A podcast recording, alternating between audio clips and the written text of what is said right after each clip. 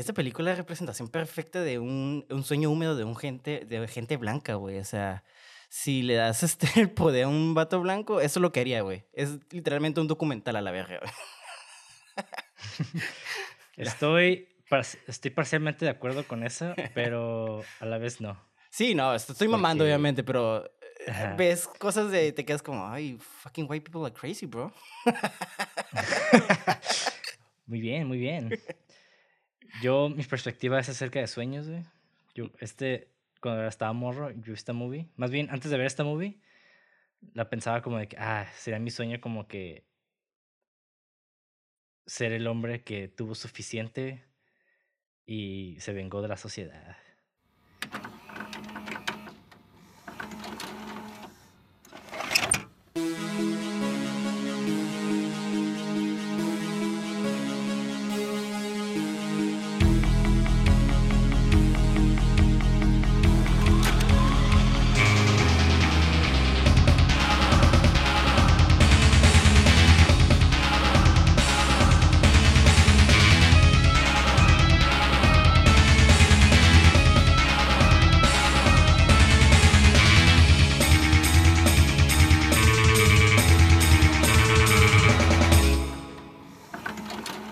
A Cine666.mpg, el podcast donde en cada episodio su servidor Monty de André dialogará con Mauricio Villa acerca del análisis, crítica y hechos interesantes o pertinentes que envuelven una producción cinematográfica de género de horror, misterio, ciencia ficción y otros géneros de carácter fantástico.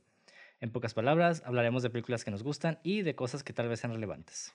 Y pues si no, no importa. Y pues el día de hoy hablaremos de esta película que se llama Falling Down no me acuerdo el nombre en español, para ser honesto. Cayendo en abajo. 1993. Cayendo abajo. Ay, pendejo. Pues ni modo que para arriba, pendejo. Ay, mucha fan. Y bueno, esta película es dirigida por Joel Schumacher, quien, los que no lo conozcan, es aquel que dirigió películas como The Lost Boys en el 87, Flyliners, Batman y Robin del 97 y 8 milímetros, una película con Nicolas Cage. Entre pues muchas otras, ¿no? Pero esas son como las más pues populares, ¿no? Los, los heavy hitters de Este, curiosamente, güey, este, yo no sabía que él dirigió The Last Boys, que es una película que me gusta. Flatliner se me hace como una película cheesy ochentera o noventera, creo. No recuerdo. Pero está buenísima. Sí. Sea, fun ¿no? Pero yo siempre tuve la imagen de este güey de Batman y Robin, ¿no? Como que nomás hacía wacky shit. Pero cuando vi esta película, bueno, cuando la escogí no sabía, la escogí porque pues ya la había mencionado muchas veces y es como que siempre hablan mucho de esta película, entonces, a ver, nunca la había visto y esta fue la primera vez que la vi y no me esperaba, este, como dije al principio, no ese sueño húmedo de Whiteman, pero realmente así está muy intensa. Obviamente estoy exagerando, pero está bien dark la película y eso me sorprendió mucho y estoy emocionado de hablar de esta película. Muy bien, güey. Porque yo también tengo demasiadas cosas que decir de esta movie. La neta, voy a entrar en un tema bien denso, pero pues ahorita, ¿no? Bueno, primero hablemos de la sinopsis. Para aquellos que no la han visto, véanla. Pero básicamente es, se trata de un hombre ordinario que, frustrado por los problemas de la sociedad, empieza un viaje violento para regresar a casa. Una casa que parece ser que ya no existe, ya no es su hogar, pero pues quiere regresar, ¿no?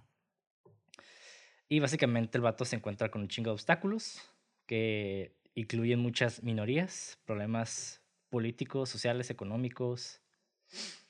Y pues en su contraparte hay otra persona que se llama Pendergast, que es un policía que básicamente lo está siguiendo, ¿no? Y es y está cool porque en toda la película realmente no se encuentran hasta el final. De hecho.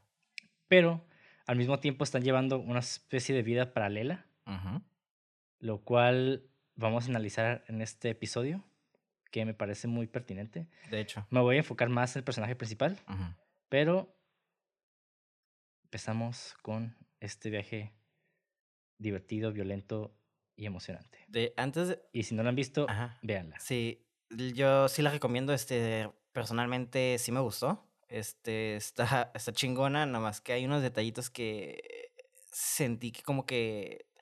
Creo que no fue la intención del director, pero creo que así se sintió como glorificar a veces eh, este tipo de acciones y me quedé como, creo que a través de la música como que a veces como que hacía algo y se escucha como como music, uh, como superhero music y era como que uh, como que chocaba a veces el la música en mi opinión, pero fuera de eso eh, sí sentí lo que se entendía el mensaje que estaba mandando este güey, obviamente no era glorificarlo, nomás había esos cuantos choques, pero fuera de esos choques que dije, la película está buenísima, güey. A mí sí me gustó personalmente, güey. Estaba con las me estaba mordiendo las uñas, güey. no, está súper chingona. La verdad es una película que puede ser malinterpretada de muchas maneras. Porque está bien simple la premisa, pero la realidad es de que toca temas muy, muy delicados y muy, muy profundos. Que voy a, digo, mira, de cierta forma las películas son como ventanas hacia el inconsciente colectivo. Y es como un acceso a los sueños de la sociedad. Por eso mencionaba lo de los sueños antes del intro. eh, y no siempre habla de temas que son intencionales, simplemente provienen precisamente de nuestro inconsciente, ¿no? Y muchas veces, eh, ya sea un escritor o un director puede poner cosas en una película que tal vez no sea completamente intencional, pero sirve de análisis para el contexto y pues ver también que esta película realmente puede adaptarse súper bien al, al, hoy en día, ¿no? A la sociedad de hoy. Sí, de hecho. De hecho, está, y se podría, podría decirse que esta película es como un tipo de una ventana hacia el futuro, ¿no? Si lo vemos de ese tiempo, porque pues, pues o más bien no, una futura, como una ventana al futuro, sino como una, como, una como un espejo, ¿no? Porque eh, las cosas cambian, pero siguen igual, no sé si me explico. Como que sigue el mismo reflejo. sí. Pues es que también, o sea, esta sociedad decadente te, viene desde los ochentas, güey, cuando esta prosperidad como empezó a ya no ser tan viable.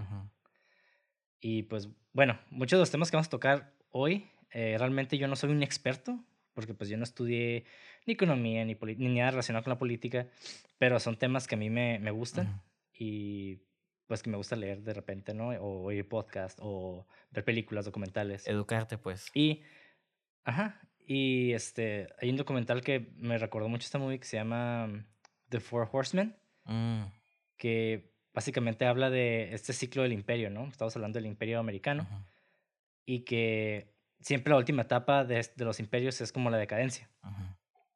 Y básicamente en esta película vemos que el personaje principal eh, se encuentra con esta decadencia, ¿no? Y, y apenas está como realmente teniendo esta, este contacto con, es, con ese concepto.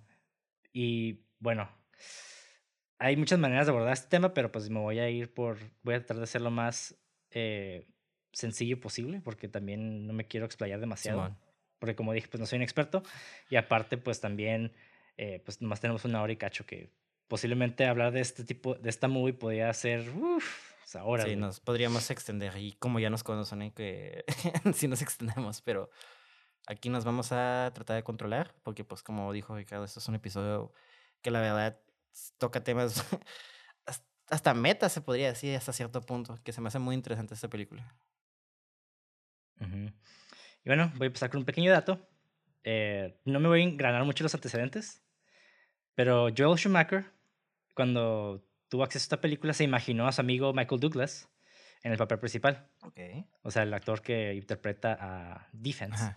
Sin embargo, Douglas planeaba tomarse un descanso de la actuación, ya que acababa de hacer dos películas seguidas y pues quería pasar tiempo con su familia, ¿no? Pero después de leer el guion, Douglas dijo que Simón, que se iba a animar a, hacerlo, a hacer esta película, después de que también Schumacher le estuviera insistiendo, ¿no? y dijo que, ya después de que leyó el guion, dijo que es uno de los mejores que había leído, y pues en chinga agarró el papel. Te, aseguro que Marcos Douglas ni leyó el guion, para que deje esta chingada este cabrón. Sí, sí, dile que sí, güey. Puede ser. Pero la presencia de un actor tan popular como él eh, permitió que la película tuviera un presupuesto mucho mayor. Y eso es muy importante, ¿no? En, producción, eh, cuando haces una película, mucha gente cree que, ah, pues en chinga te dan feria, pero pues en el caso, o sea, siempre te preguntan los productores, ¿no? O los estudios de que, ok, pero pues ¿quién va a salir? ¿Cuántas personas? Eh, ¿En qué lugar? ¿Qué tipo de música? O sea, yo digo como que si, tratan de hacerlo más popular y algo que se pueda realmente vender. Y pues Michael Douglas en, ese, en los 90 era como de lo máximo de los actores. Estaba hot, pues. Y pues, en demanda. Ajá. Simón. Y pues Doug, el actor, creyendo que la película era muy importante, pues acordó recibir un salario mucho más bajo, por lo que la película también podía tener más dinero para hacerse. Mm, sí, el dinero que se le iba a invertir a él, pues se lo invirtió en otras cosas, ¿no? Ajá, exactamente. Entonces, dicho esto, empezamos a analizar la película. Y lo primero que me llamó la atención es el principio, ¿no? La secuencia inicial de la película. Yo no sé si tú has visto Ocho y medio, güey, de Federico Fellini. Eh, no, no, creo que no. No, Omar, eh, ya sé, es que mi, bueno, un maestro de guion siempre habla de esa película, entonces por eso se me hizo conocida, pero yo nunca la he visto. Sí, básicamente la película de Ocho y medio de, de Fellini habla acerca de un guionista que tiene problemas para pues ejecutar su profesión, ¿no? El vato está como en una especie de transición, o más bien eh, una etapa de su vida donde el vato tiene bloqueos, no, no tiene esa, ese impulso creativo y pues se encuentra como estancado, ¿no? Y de hecho, el principio de la película es un sueño, donde el vato está atorado en el tráfico. Y vemos al mismo tiempo como estos inserts de personas en su carro, placas de automóviles, gente dentro de autobuses. Y básicamente la secuencia inicial de esta película está replicando eso. Ok. Exactamente, eh, de, el, el, intro de esa película. Pero lo curada de esta película es de que, perdón, de este intro, es de que en la película de Fellini, eh, que es del 63, de 1963, eh, habla más que nada acerca de la ansiedad que tiene el personaje, como que se siente atrapado. Y de hecho, lo que él busca al salirse de su carro es escapar realmente de, de, de este, de este estancamiento literal en su vida, ¿no? Y pues, ¿qué pasa con, con Bill, el defense, en esta película? Es de que también, ¿no? Se busca escapar de este automóvil para... Llegar a pues, casa. la chingada, ¿no? Regresar a su casa. De hecho, es algo que cuando se está yendo, una persona le dice como que ¿a dónde vas? Y el vato, home, o sea, a mi casa. De hecho, es la primera línea que dice el personaje. De hecho, a mí me gustó un chingo. Yo no sabía eso, que lo tomó de, de eso. Y, pero escuchando eso se me hace chistoso que agarró algo como... Y, y lo hizo como más intenso, ¿no? Como algo clásico y lo mm. intensificó, que está curada. O sea, puedes hacer eso y nomás darle como ese spin, ¿no? Pero hablando de la secuencia inicial, a mí se me hizo muy chingona, porque pues yo siempre digo que eh, menos es más, ¿no? Y, y, acción muestra más que palabras, ¿no? Y me gustó que te, te ponen el mood del personaje en chinga con esa sola toma. Son como cuatro minutos. Y en esos cuatro minutos entiendes lo que pasa, ¿no? Entiendes de que el vato está en harto de la verga y creo que es algo que todo el mundo entiende porque todo el mundo estaba en tráfico, hemos escuchado los pinches niños llorar, los carros y todo eso, ¿no? Entonces como que luego, luego conectas por el simple hecho de algo cotidiano, ¿no? Pero luego el vato se sale a la verga y dice, ya me voy a la casa. Y, y en forma de estructura, ya como que esa escena te plantea todo toda la trama de, de la película. Y, por eso a mí, técnicamente, pues aparte que era un one shot, preciosísimo. Está narrativamente y cinematográficamente esa secuencia bien pasada de vergas. Sí, güey. Y personalmente a mí me, me llamó la atención que luego, luego en chinga, pues tenemos este, este punto de inflexión bien importante en el personaje, ¿no? De que el vato se sale y se va. Y creo que es el sueño de todo empleado en, en, este, en esta sociedad, acá de que queremos salirnos a la verga del trabajo. Que yo una vez hice eso, una vez fui a, estaba trabajando en un call center hace ya cuando tenía 23 años. Eh, y mames, me acuerdo que estaba sentado. Ajá en el jale. O sea, acaba de llegar, acaba de conectarme y todo. Y dije, fuck this shit. Así cuando desconecté todo y me fui, güey. Y al día siguiente ya presenté mi renuncia. Ajá. Ah, ni te presentaste, ¿no? Así ¿Qué pasó? No entendí esa parte. pasaron ocho años y sigo. Oficialmente sigo trabajando ahí. Ay. no, no, no. ¿O oh, sí? no, no, no, mi, satán no quiere. Pero, bueno, eh, no sé si tú notaste, hay un tema recurrente en la película que habla del London Bridge. Sí. lo que, que está curada cómo maneja ese, tema. Es, ajá. Y yo tengo, ah. yo tengo mis hipótesis respecto a eso, ¿no? O sea, muchas de estas cosas yo las estoy relacionando con, con temas que yo conozco, más bien que con el que he tenido contacto, que no dijeron los directores ni nada, pero que se puede hacer que puedes ver de cierta manera analogías, ¿no? Porque en las películas realmente nada, nada es accidental. Claro. Bueno, bueno, tal vez algunas cosas, ¿no? Pero hay muchas cosas incidentales. Eh, ya hablamos de, de Ingrid, Ingrid, Ingrid, ¿cómo se llama ese cabrón? Ingrid, ese cabrón donde la última toma que ata todo lo sacó de, sapo, entonces de que hay accidentes, sí. Pues. Ok, sí, pero me refiero de que algo tan recurrente pues no es ah, accidente. Ah, no debería. Ajá. Y bueno, antes de analizar esta parte del puente de, de Londres, que es el London Bridge, eh, quiero decir algo que. Quiero citar algo que el guionista Eb Rose Smith dijo acerca de la película.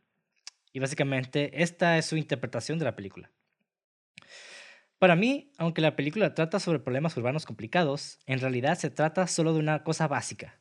El personaje principal representa la antigua estructura de poder de los Estados Unidos, que ahora se ha vuelto arcaica y se ha perdido irremediablemente. Para ambos es tiempo de ajustarse al cambio o morir. Sí, pues sí. Eh, y, pues sí, eh, y de hecho, pues, eh, pues sí, toda la película del vato, pues sí, puedes ver cómo representa el güey metafóricamente, creo que se dice, este, a, a Estados Unidos, ¿no? lo ves cuando entras a una tienda, cómo le caga el, al palo por los precios, el personaje curiosamente está defendiendo el país contra el comunismo, y luego al final como que lo vota, ¿no? Ajá. Sí, bueno, no, yo no diría si lo está defendiendo contra el comunismo per se. Bueno, durante la película, creo que parte de su trabajo sí era eh, estar como defendiendo el país, de, creo que de ataques nucleares o un, pedo así. No, era comunismo. Este, al final, este. De hecho, lo acabo de terminar de ver. El vato cuando le dice. Eh, yo creí, yo creé misiones, eh, misiones, misiles, perdón, misiles para defenderlos contra los comunistas y me mintieron y, me cogieron así como si nada. Entonces el vato, el, luego el policía le contesta, eh, a todos nos mienten, pues. Entonces se me hace muy, por eso concuerdo contigo también, porque pues el país como que se mintió a sí mismo, así lo veo, como yo lo razoné, porque pues sí, era, es obvio que el pinche, ¿cómo se llama? El defense es, es la representación de los valores de Estados Unidos, ¿no? O sea, o lo que eran, pues, y cómo está... Sí, es que... Ah, sí, es que es la parte ideológica del personaje y de, también de la ideología de Estados Unidos eh, respecto al sueño americano, ¿no? Pero regresando un poquito al puente de Londres, al London Bridge, hace referencia a dos cosas principalmente. La primera referencia es al puente de Londres, que se construyó en 1830, que se encontraba sobre el río Támesis en Londres y que fue transportado a Arizona en 1964 al lago Havasu City. Que, que posiblemente eh, sea una analogía que representa la llegada del extranjero o de lo extranjero y el cambio de la estructura del Estado. Mm. Es básicamente como una, una especie de, visualización de la globalización, Y como punto número dos, existe esa canción que se llama Fair Lady, o en términos más populares, el London Bridge is Falling Down. Y pues los que no sepan esa canción es básicamente la de London Bridge is Falling Down, Falling Down, Falling Down. na, na, na, na, na, my fair lady. Y curiosamente, pues la película se llama Falling Down, igual como la canción que pues es un poema y una canción de cuna para niños. Y pues esta canción de hecho data desde el siglo XVII y posiblemente se refiera a otro puente que se encontraba en Londres. Sin embargo, en la canción, no sé si al leído la letra, pero menciona, eh, habla acerca de un puente que se cae constantemente y que cada vez que lo intentaban construir o arreglar con un material más fuerte, pues al final el puente siempre se caía, ¿no? Entonces puede ser una metáfora a la caída de la psique del personaje de Defense. Y o, en materia más profunda, pues se refiere a la decadencia de esta sociedad capitalista eh, slash imperialista. Sí, yo creo que son las dos. Son de, de esas cosas temáticas donde el, guionista pues eh, encontró estos dos lazos y pues, ah, pues si Estados Unidos representa esto, digo, si este personaje representa eso, pues obviamente el personaje va, va a tener esos valores y este sí que, ¿no? Va a tener la, la caída del sí que entonces está cura como, es lo que decía, ¿no? Como a través de esta temática lo une varias cosas, pues. Porque también lo, lo atra con el otro detective que él también se empieza a cansar y hasta el fin. Digo, no se cansa de tal manera. De hecho, yo siento que los dos personajes son como el lado de la misma moneda. Donde uno sí se deja como destrozar, porque los dos empiezan como en el mismo lugar, empiezan como en el. y terminan pues casi casi en el mismo lugar. Hasta tienen. Uno perdió el hijo y el otro no. Entonces, como los paralelos están bien marcados y me gusta como eh, el guionista pues también unió esa temática cuando le canta a su esposa, ¿no? La de Falling Down, que él también se está, está, cansando hasta que se cansa y le dice, te me vas a callar y vas a hacer las, y quiero cuando llegue, va a estar mi, mi cena lista y todo eso, ¿no? Pero se cae, pero no tanto como el otro, pues. Y es lo que... Ajá. Sí, sí, sí. Y de hecho, sí, la, la, canción esa casi siempre sale en diferentes partes de la película. Sale como musiquita como de camión de helados, el, pues también la esposa se lo canta, ¿no? Sí, el policía se lo canta cuando... Es que se me hizo muy intenso porque la ah. esposa le habla como todo llorando, ¿dónde estás? Y todo eso. Luego se la canta, ¿no? Y hace calma.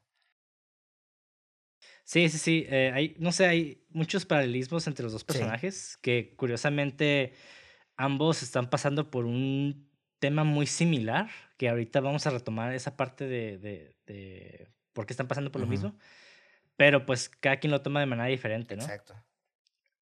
Y bueno, hablando de esta decadencia de la sociedad capitalista, eh, como lenguaje visual, hay una parte que se me hizo muy importante en la película, que hay un hombre negro que está gritando que no es económicamente viable frente a un banco. Sí, sí. Esa escena estaba intensa. Y, y no sé si tú lo notaste, güey, pero el vato lleva la misma ropa que Defense. Sí, sí, sí. Por eso, cuando le dice, no te olvides de mí, el Defense es el único que le dice Simón, porque lo reconoce, vio en sí mismo. Y hasta el final le dice, es que no soy. Dice el mismo comentario que el, el protestante. el negro estaba diciendo, pues. En eh, protestando. y pues. Sí, pero están, están idénticos, güey, porque hasta la corbata, el patrón es, es el mismo, Sí, sí, sí, la camiseta, todo, o sea, y los pantalones. ¿no? Sí, y, que ahí hay otro, hay otro sujeto de análisis bien cabrón de por qué nos vestimos así, y sabes cómo, pero, pero pues no voy a entrar mucho en eso. y más allá de las razas y las nacionalidades, se propone que en esa escena que todos los individuos están sometidos al mismo régimen y condiciones sociales y políticas en las que viven dentro de la comunidad, ¿no?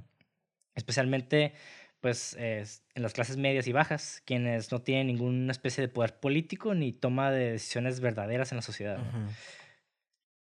Y. Sorry. No, no. Pero.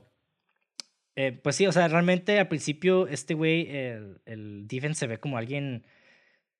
Pues hasta cierto punto casi racista, ¿no? Sí, sí. Yo sí sentí, yo sí sentí eso, ese vibe, como que no lo quería aceptar. Y, pero sí, porque luego, luego cuando se encontró con un nazi, como que, bro, eh, hasta el nazi le dice, somos lo mismo, porque pues estamos luchando por lo mismo. Y el vato como que, no, no somos lo mismo, pero we all know this. We, you're, you're the same shit, you know? sí y no, you yo, el pedo aquí es de que el vato yo no creo que sea racista en sí. Más bien es nacionalista. Que son como dos cosas muy diferentes. Sí. Pero que hoy en día se puede ir de la mano, sí. ¿no? Entonces el vato definitivamente sí tiene una, un apego mucho con el concepto del de sueño americano, lo que es ser americano, el nacionalismo, eh, y pues tiene mucho que ver también porque su papá era militar, ¿no? Yo siento que... Y el güey hasta tiene, tiene el mismo corte de cabello así militar, entonces... Pero ahorita vamos a, llegar a eso, ¿no? Sí, yo siento que él como que no lo quiere aceptar, como que es que el, yo siento que el, el, problema con ese personaje, no de que esté malo el problema, sino el problema de él, ¿no? De dentro de su universo, como que no quiere aceptar las cosas, ¿no? Y, y yo siento que cuando se le dices que es un racista, pues no lo va a aceptar y quizás ni lo sepa, ¿no? Pero yo sí siento que sí, yo sí sentí unos, unos ciertos tintes de racista. Quizás como que no sé si no quisieron ir como over, eh, abarcarlo totalmente en el guion o nomás como dejarlo sutil. Pero yo sí sentí ahí, ahí estaban pues. Porque sí le cae el palo al coreano, a los mexicanos, a, los negros, entonces como que empieza a agarrar todos, entonces me quedo... Mm". Sí, pero lo que pasa es de que aquí... Eh de hecho, es una conversación que tuve con, con un güey hace poquito, ¿no? De que realmente el vato no creo que haya sido racista por serlo.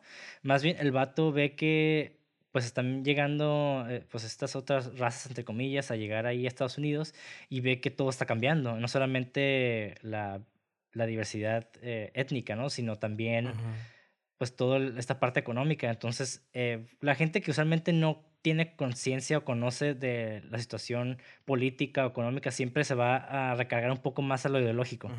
Y es algo muy común. De que, no sé, pues en México también, ¿no? De que, ah, pues que hay violencia por el machismo, pero realmente eso también tiene mucho que ver con el pedo económico y político y social. O sea, hay un chingo de cosas detrás de nuestras acciones que si no los comprendes, siempre nos vamos a recargar el parte ideológico, ¿no? Y el vato, por ser nacionalista, pues se recarga con esa parte, ¿no? De que no entiendo qué está pasando y está pasando todo esto, pues voy a echarle culpa a estos güeyes que básicamente le estás dando, le estás poniendo una cara al enemigo, ¿no? ¿Qué es lo que hace todo nacionalista? Porque, pues, y de hecho, casi muchos, puedes notar que muchos de los nacionalistas lo podemos ver en, Alemania, que este, lo que pasó, son, tienen tintes races, porque, pues, o sea, quizás no como tú dices, no son intencionalmente, pero lo son, porque tienen ese miedo de que su país esté cambiando y que, que lo extranjero es el cambio. Entonces, algunos sí lo son racistas por hacerlo, pero otros son, y como tú dices, inconscientemente racistas. Entonces yo creo que ese personaje, por lo que es lo que decía, inconscientemente es racista porque no sabe aceptar sus cosas, como que no sabe lo que está pasando, pues no se sabe ni conocer. Es lo que me refería, pues. Puede ser, pero yo por... Yo sí lo siento, pues, personaje, en mi opinión. No, sí, sí, sí, sí, sí, claro. Y se vale, ¿no? Porque realmente es una parte del personaje que no vemos en pantalla. Que está muy cool que te lo dejen en eh vivo, por eso creo que nos da este debate, pues, o conversación. Sí, pero yo en el caso, yo por ejemplo, yo creo que si él estuviera en una guerra, eh, si estuviera un compañero negro, yo creo que el vato sí lo protegería, pues, porque es parte, del, de, parte de, su, de sus creencias, ¿no? Ser como, sí, yo creo que el vato protegería más a un negro americano que a un blanco nazi, güey. Hmm. Yo sí siento eso, güey. Fíjate que está interesante porque yo... Ah, está, está, weird porque yo sí siento que si el vato blanco empieza a hacer cosas buenas... Es que está bien raro porque ese personaje... E, es lo que me gusta mucho este personaje. De hecho, quiero dejar muy claro que ese personaje me, me mamó porque se me hace un personaje muy complejo. Porque podías ver que... Creo que podría hasta trabajar con gente... Uh, negra o ah, gente mala con que sean funcionales, ¿sabes cómo? Lo, creo que lo que le molestaba era que, no sé, está medio güey el personaje, porque tiene como capas. ajá, está, Está, un poco raro, pero ahorita vamos a, abordar por qué y por qué sus acciones y, no sé, güey, me, me engrané mucho en ese pedo cuando estuve escribiendo el guion. Es que sí se nota. Porque es algo que también me llamó mucho la atención, Sí, sí. Y pues, antes de, antes de abordar el personaje en sí, eh, quiero abordar este, este tema, continuando con la sociedad capitalista, acerca de nuestro rol dentro de la sociedad. Y para que un individuo pueda tener una buena calidad de vida, no solo tiene que tener pues, este poder financiero ni político para vivir, sino también necesita formar parte de la sociedad y asumir un rol dentro de ella. Y según, me acuerdo que me, me pusieron a investigar eh, a un antropólogo francés en la universidad que se llama Marc Auger y también me acuerdo mucho porque el vato hablaba de la sobremodernidad. Que según él, la posmodernidad en sí no existe. Porque la posmodernidad, de cierta manera, se considera una especie de superación de la modernidad o una especie de evolución. Pero lo que él habla acerca de la sobremodernidad, sobremodernidad es que realmente existen excesos que promueven la industrialización desmedida y, la idea, y esta idea del progreso, ¿no? Y por consecuencia, pues el desarrollo de ciertas ideas que caen dentro de los roles sociales que un individuo puede tener en, lo que él llama lugares y no lugares. Okay. Entonces, él habla acerca de que ahorita vivimos en una especie de sobremodernidad, porque es una, es una, un exceso de modernidad. Ah, porque no tenemos como riendas, podría ser, o riendas. Control, pues, más bien. No control, pero haz de cuenta que estamos perpetuando las mismas actividades, pero de manera desmedida. Ya, ya, ya es, una, es como, va de la mano con el neoliberalismo y así, ¿no? Pero en este caso él habla acerca de estos lugares y no lugares.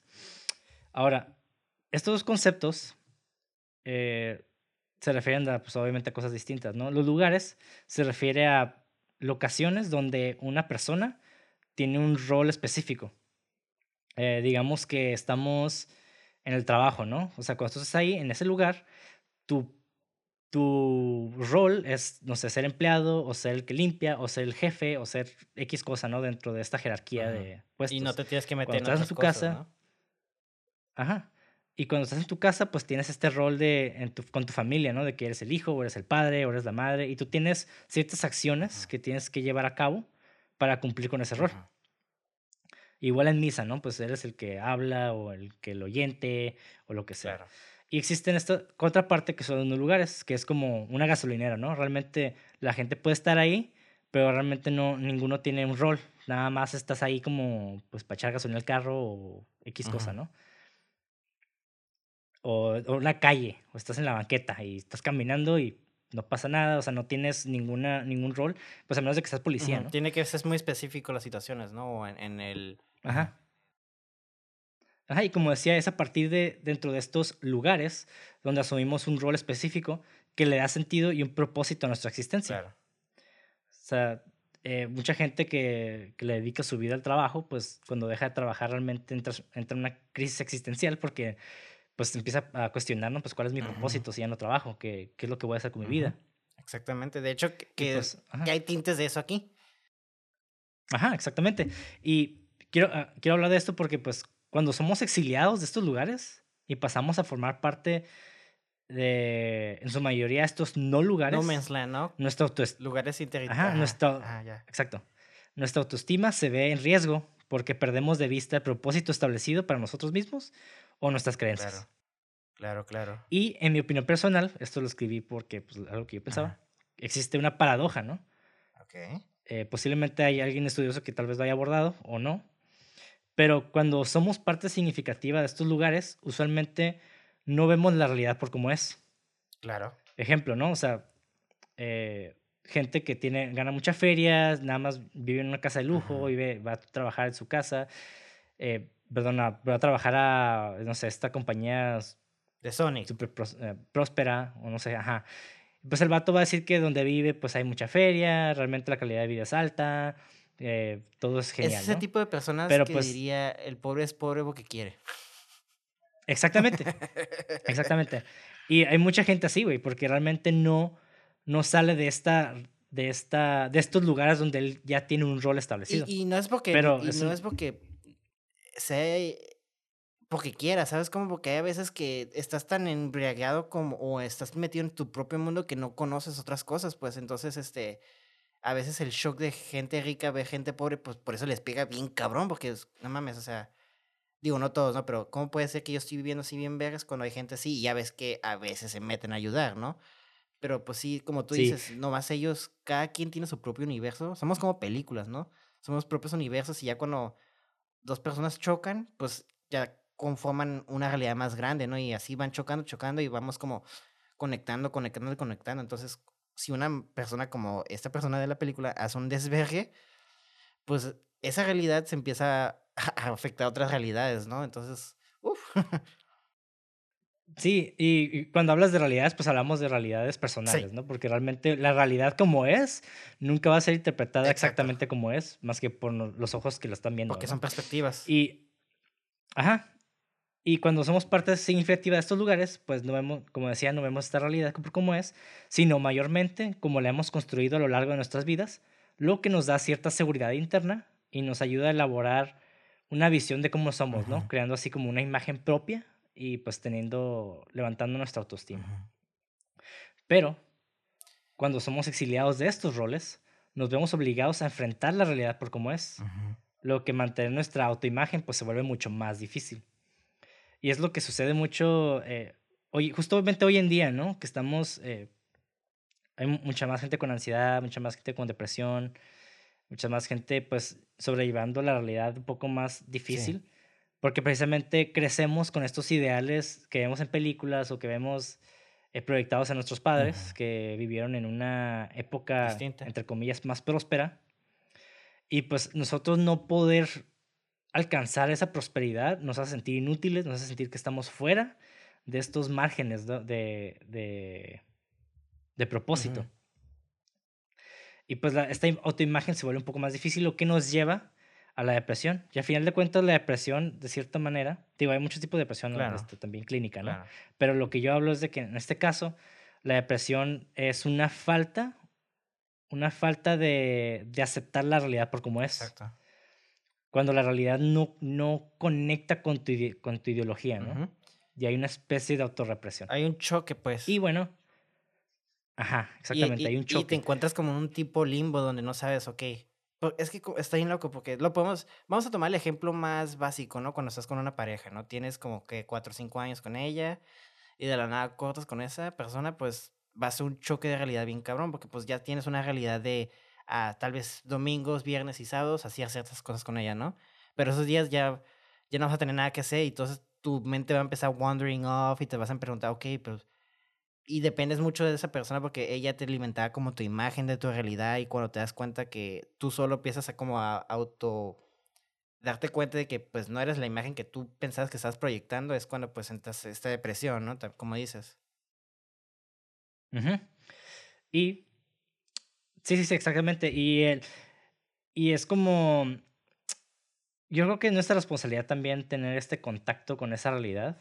Digo, por más fuerte que sea, eh, porque, digo, yo creo que no está bien perpetuar los mismos modelos que ya están decadentes, porque a final de cuentas, pues lo único que estamos haciendo es promover el problema, ¿no? Y lo que está pasando mucho ahorita es de que la gente está tratando de curar estos síntomas con ideologías, como de que, ah, este, levántate a ese ejercicio y vas a ser más feliz y eh, cosas así, pues, que a final de cuentas realmente no, no funcionan eh, a nivel colectivo, no funcionan a nivel individual, pero el nivel individual no es suficiente, ¿no? Y bueno, según Drew Whiteleg, que es un estudiante de una, de una escuela en Londres, tiene una tesis que se llama Falling Down, Vision and Experience in the Modern City. Falling Down, la visión y experiencia en la ciudad moderna. Si sabes hablar inglés, cabrón. Mírenlo. Ah, ah, ah, ah, y bueno, el vato eh, pues tiene una cita que me gustó mucho, que la quise este, escribir, que dice así. Es solo cuando abandona su vehículo y sumergiéndose en la ciudad que Foster, Foster es el defense, puede comenzar a darle sentido al mundo que lo rodea. Él puede entender que no puede encontrar nada atascado detrás de su volante. Sí. Entonces, aquí es cuando realmente defense hace, tiene este contacto con la otra edad, ¿no? Y cuando hablo de la otra edad, usualmente la gente, pues como decía, ¿no? Tiende a juzgar a partir de su propia realidad. Exactamente. Si yo nací en una, en una casa, una mansión con papis que tienen un chingo de dinero y digo, ay, pues trabajo duro, ¿no? Trabajo ocho horas diarias también y recibo todo lo que siempre soñé. Si tú lo haces también, vas a recibir lo mismo. Pero pues si la otra persona nació en, una, en un estado pobre y trata, tratando de salir adelante, ni siquiera puede pagar la escuela ni nada y, y sigue con esos ideales, pues no lo, tal vez no lo logre, ¿no? O sea, puede que sí, puede que no. Ahí, ahí es cuando está como muy poco probable que sí suceda. que sí es probable, sí es posible. Y ya depende también de los eventos del universo también, ¿no? A veces puede que el vato también tenga suerte y, ah, pudo salir adelante, ¿no? Y a veces que se estanca más, güey. Hay decisiones que que se toman, como por ejemplo en esta película a mí se me hizo muy intensa, pues cuando se da cuenta de sus errores, ¿no? Como por ejemplo una escena que me quedó como muy marcado, es este, cuando no secuestra a la familia, pero ya está, ya para el final no se mete a una casa y se da cuenta que hay una familia y como que agarra a la hija y luego se da cuenta que a la niña y dice, ah, te estoy lastimando, no te quise lastimar, lo siento, lo siento. Pero como que también, como que se dio un poquito de cuenta de su realidad, hablando de realidades, pero que como que luego, luego no lo pudo aceptar y como que se refugió, ah, todo será como antes en cuanto llegue a mi casa, ¿no? Como que a veces tenemos esa falsa perspectiva o ah, de, en cuanto hago esto, ya todo va a estar como nuevo. No, güey, ya tus consecuencias eh, traen, pues, tus acciones traen consecuencias, ¿no? Entonces, este, a mí se me hizo muy intenso eso, pues, no sé si traté de unir con lo que decías o me fue muy lejos, pero no sé por qué me recuerdo. No, no, no, de hecho estás muy acertado. y ahorita voy a abordar ese punto precisamente, pero pues ahorita ya vamos, vamos a hablar un poquito más acerca del personaje William Foster, que es el defense. Sí, sí, güey, porque... Sabroso. Sí, sí, ahora. Pues el mismo nombre defense ya está proponiendo algo, ¿no? Una persona defensiva. Como la última línea de defensa, También. Y siempre en Estados Unidos, pues existe mucho este, esta cultura como militar. Sí, sí, bastante. De que, sí, sí, sí, la gente les mama a los militares. No, de que, ay, güey, están salvando, están liberando al claro, aparte. y, pinche pedo, ¿no? Y, y sobre todo las armas, güey. Siempre como eh, la cultura de armas también es como algo muy importante de Estados Unidos, de bear, the right to bear arms. Ya con cualquier cosa es como, ah, ya tengo mi arma. Y es como, güey que te sientas atacado porque hay extranjeros, eh, eh, entre comillas, este, invadiendo tu país, no tienes que reaccionar así porque tienes derechos de levantar armas, ¿no? Entonces también eso es un peligro de Estados Unidos de que el simple hecho como esta persona se sienta atacada ya tiene derecho de sentirse hasta exigente de yo puedo defenderme y yo tengo el derecho de hacer mis cosas, ¿sabes cómo? que es una actitud muy peligrosa de Estados Unidos también, que va de la mano con la actitud militar, porque pues, pues ¿me, estás, ¿me estás amenazando? Ah, pues voy a tener mi arma y mi ejército, ¿sabes cómo? Es como, wow. Sí. Y pues en gran parte, ajá, también es porque mucha gente no entiende el concepto de globalización, ¿no?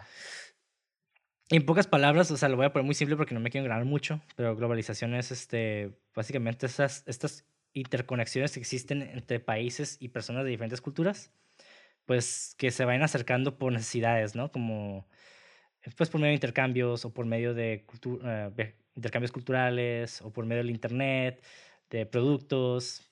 O sea, hay, esas interconexiones pues siempre son, es un fenómeno que se está dando uh, ya por, por puro momentum, güey. Porque originalmente, pues, no sé, digamos que hay dos pueblitos, ¿no?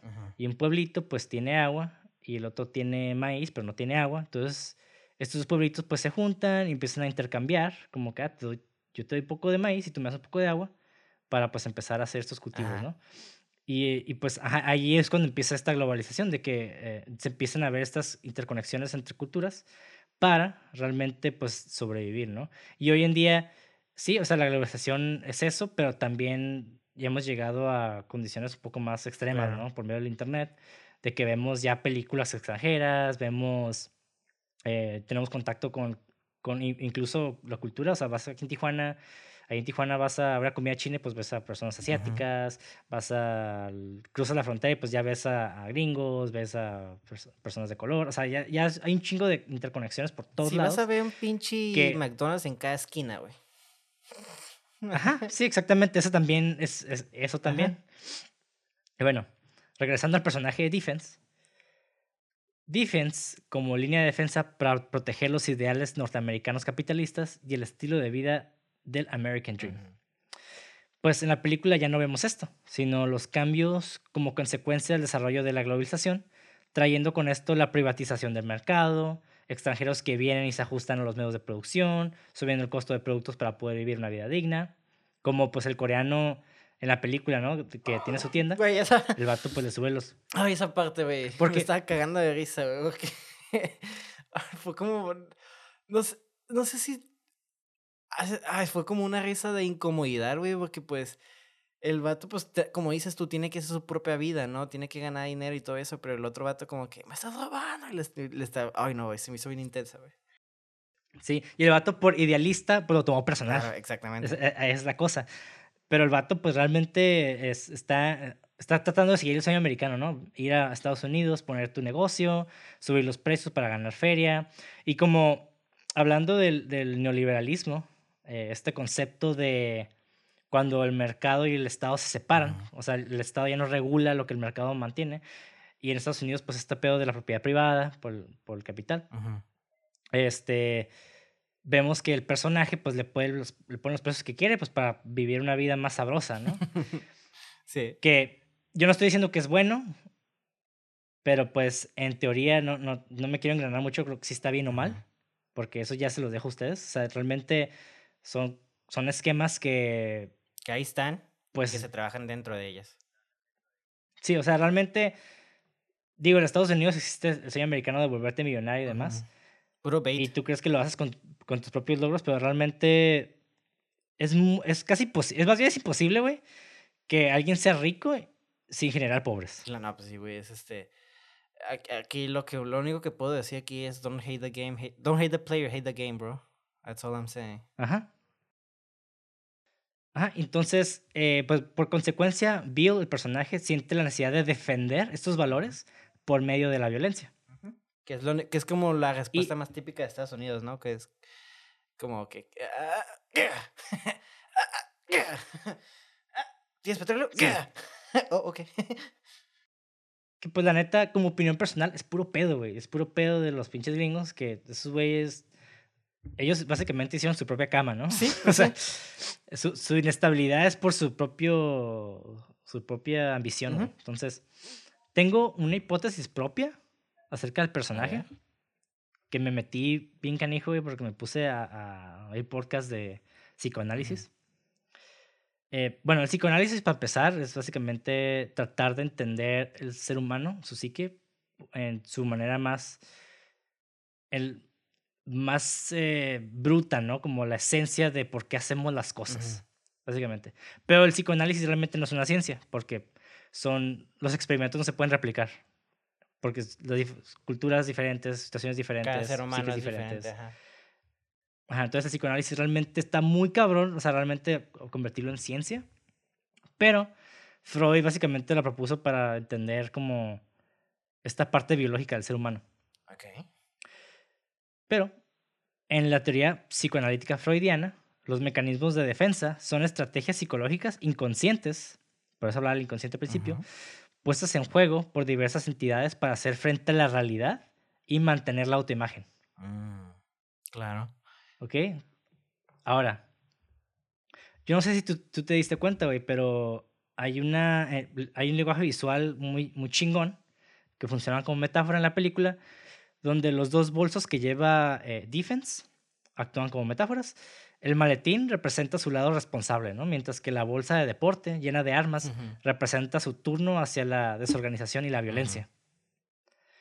Y tuvo la oportunidad de entregarle una de las bolsas al vagabundo y finalmente pues renunció a su antigua vida de, al entregar ese maletín. Que esa escena estuvo bien chistosa, güey. Está acá de risa que, ay, es que sí me ha tocado homeless que, que les dices que no y they don't take enough for an answer, you know? Y es como, ah, y el vato, no sé, como, come on, man, just give me fucking money. Es como, ay, güey. Oh, lo, sentí bien sí. intenso porque el vato como que, y, no te voy a, no te voy a ni vergas, ya vete a la chingada. Sí, entonces a mí me gustaría, para, por motivo de análisis, separar tres elementos en esta imagen, ¿no? De, de, Defense con sus maletines. El maletín de armas, para mí, representa. Bueno, dentro del psicoanálisis de Freud, existen tres elementos, ¿no? Esto ya lo había mencionado anteriormente en, en, otros, en otros episodios de podcast, donde una parte es el id, el ello, está el otro que es el yo, y la otra parte que es el super yo. Super yo, güey. este. Y estos elementos, básicamente, para mí representó esa imagen, ¿no? Tiene el maletín lleno de armas, representa el ello o el id. El maletín, ahora sí que de, de, trabajo, que es el formal, representa el super yo. Y el personaje, pues, representa el yo, ¿no? Ahora, pues, ¿qué chingados es cada cosa, no? El ello o el id que es el maletín lleno de armas, representa nuestros impulsos más primitivos. Su contenido es inconsciente y consiste fundamentalmente en la expresión psíquica de las pulsiones y deseos. generalmente lo que no queremos que los demás sepan de nosotros, que, que ocultamos, como los sentimientos más, no los sentimientos como, como cosas dark, sí, ya sé, generalmente es lo que se oculta, porque no es como lo apropiado para la sociedad, pues. Sí, pero en esa parte también se guarda el inconsciente que es básicamente cosas que ni siquiera tú sabes que tienes. El otro maletín, que es el super yo, es la instancia moral enjuiciadora de la actividad yoica. Para Freud, surge como el resultado de la, resolución del complejo de Édipo y constituye la internalización de las normas, reglas y prohibiciones parentales. En pocas palabras, representa eh, todo este set de reglas que nos hace acomodarnos dentro de la sociedad que nos hace seguir un patrón para no desestabilizar nuestra, mm, donde vivimos, ¿no? Y dentro del super yo eh, eh, representa como la figura del padre, ¿no? Que es básicamente quien te dice qué hacer y que está mal y que está bien. Y pues, ¿qué, ¿quién es el padre de Defense? Es, su, es un militar. Exacto, el ejército básicamente, pues. Ajá, y el vato realmente ese es su, ese es su orden, el ejército. El, tiene el mismo peinado, se, como se viste, es una persona muy formal. Y pues una persona que baja la cabeza y trata de seguirse estas normas, ¿no? Y ahora, el yo, que es el personaje, es la instancia psíquica actuante que aparece como mediadora entre estas ambas cosas. Intenta conciliar las exigencias normativas y punitivas del super yo. O sea, básicamente intenta conciliar esta parte del super yo, que son las reglas, con esta parte del id, que es básicamente estos impulsos, ¿no? Y para mí, este personaje tiene, a diferencia de, de Prendergast, creo que se llama Prendergast. El policía, ¿no? Que es el, el detective, el, policía. Ambos, en esencia, por eso quiero hablar de acerca análisis, en esencia son personas completamente diferentes, porque a pesar de que tienen situaciones muy similares, actúan de diferente manera. Y es lo que trata, lo que el, psicoanálisis trata de, estudiar, ¿no? Y en la parte de, de, de defense, para mí, el vato tiene elementos sociópatas muy cabrones, güey. Que se ven, porque incluso el vato cuando estaba trabajando con su familia era una persona, eh, no diría sumamente violenta, pero una persona violenta. A tal grado de que hasta la esposa dice, ¿no? De que el vato me, él me iba a pegar. Y hasta el policía le dice, ¿y te pegó? Pues no. Ajá, pero no me esperé a que... Yo sentía que sí. no me esperé a que averiguarme, le dice. Entonces, este, el vato, pues sí, hasta la mamá, de hecho, ni tan lejos te vayas, la mamá es la que... Porque con, con la esposa como que no está tan traumadilla, como que ella sí pudo escapar, ¿sabes cómo? Pero, o, o como que no le apegó mucho, eh, no le pega físicamente, sino le... Ah, bueno, yo no, bueno, y, pero con la mamá lo que me refiero es de que la mamá se notaba que estaba dañada completamente, de que no, no, cada vez que entraban al cuarto, no, no diríamos hasta aquí, no, no, no, no le gusta que le le gusta, le gusta que le digan Bill, no le gusta que le digan de esta manera, ¿sabes? Como entonces era como muy específico esa persona, entonces, como tú dices, es una persona muy violenta, tal vez sin mostrar violencia con esas personas que, entre comillas, quiere. Sí. Sí, ya como casi casi raya en la psicosis el vato. Pero pero todavía como que se controla. Y yo creo que ese control proviene precisamente de su vida militar, güey. O más bien de, su, de esta vida que su papá le propuso desde un principio.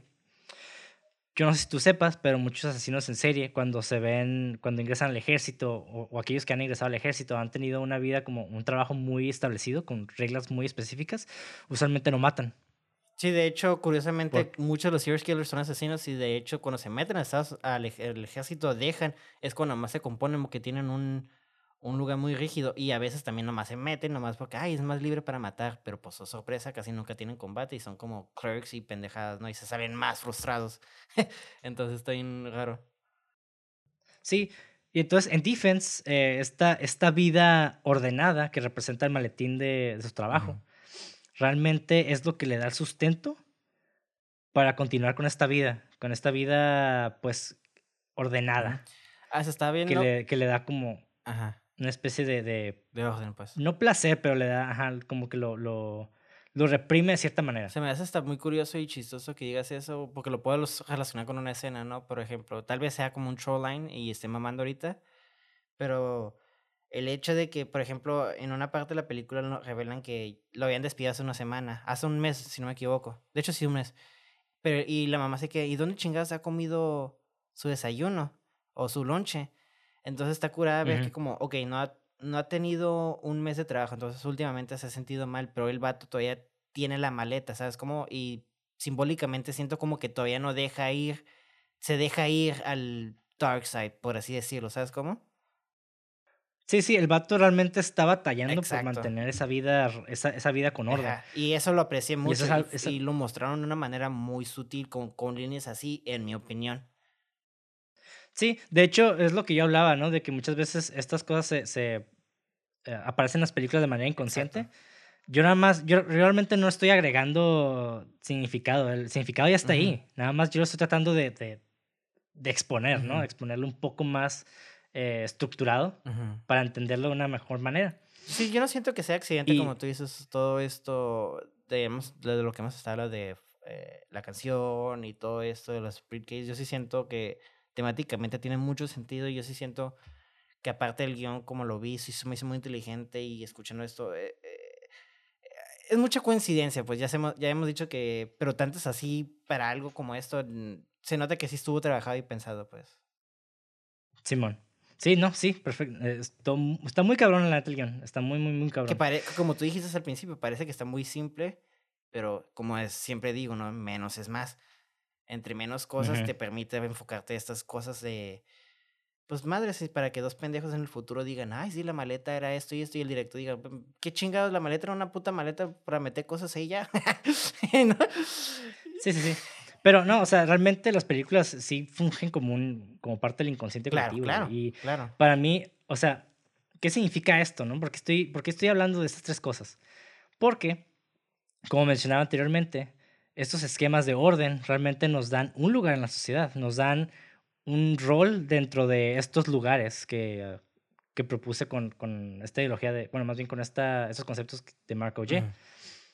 acerca de cómo él ya tenía un lugar en la sociedad, era un padre de familia, era un, un hijo de un veterano de guerra, trabajaba haciendo lo mejor que, que, que sabía hacer.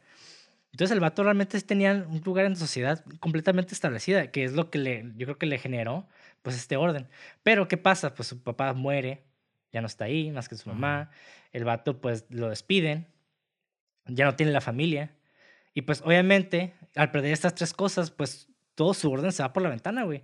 Entonces el yo no puede, no puede conciliar estas dos cosas porque ya una no existe. Entonces se va a aferrar al lead, güey, que es básicamente la violencia. Va a ir por ese orden, va a capturar ese orden. Pues no puede regresar al papá porque pues ya se murió, ¿no? Y tampoco puede regresar al trabajo porque ya valió verga. ¿Y qué es lo único que tiene? Pues la familia. Y de hecho... Entonces...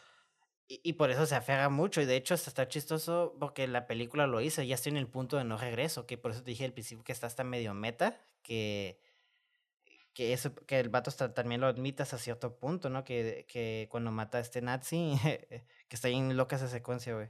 Me recordó un poquito a Pulp Fiction, como que se metió al lugar como equivocado, ¿sabes cómo? Ah, sí, entonces, ajá, exacto. Eh, eh, bueno, en Pulp Fiction fue como más intenso, pero es eh, algo similar y me gustó mucho eso. Y en ese punto le, le habla a la esposa le dice, no, pues ya estoy en el punto de no retorno, porque pues cae historia, todos tenemos esto y esto y esto. Y le explica algo y me quedé, pues es cierto. El vato, pues, hasta cierto punto se dio cuenta que, como tú dices, perdió todo, ¿no? Como esos cimientos, se podría decir. Y, y pues, si un, techo sin cimientos, pues no va, no va a soportar nada, ¿no? Entonces, pum, se derrumbó y el vato ya lo admitió y pues lo llevó a este tipo de showdown, ¿no? Acá a, pues la locura, ¿no? Este, aferrarse pues a la única o a lo poco de la realidad que él conocía, ¿no? Que como tú dices que era la familia.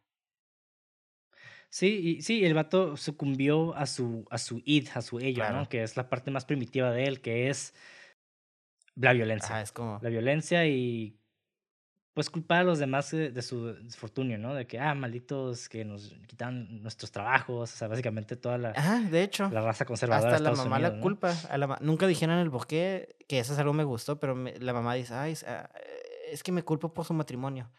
Y ya no te quedas como, ay, la verga. Entonces, como tú dices, cada vez que cae el palo como al coreano, a los mexicanos o latinos o a los negros, siempre les dice, es que ustedes son y quién sabe qué cosas. Como, como, como que nunca acepta la culpa, pues. Sí, y es por falta de entendimiento realmente de su situación. Y es por eso que mucha gente tiene que ir a terapia, güey. Porque para eso es la terapia realmente, güey. Para entender. Para entender. Ajá, es eso, güey. Porque muchas veces es más difícil vernos a nosotros mismos que ver hacia, ver desde fuera a otra persona, ¿no? Exactamente. Somos muy... Y esto me lleva... Somos paradojas, pues. Ajá, paradojas. Y esto me lleva a, pues, al, pecado, al pecado heredado y pues a la guerra, ¿no?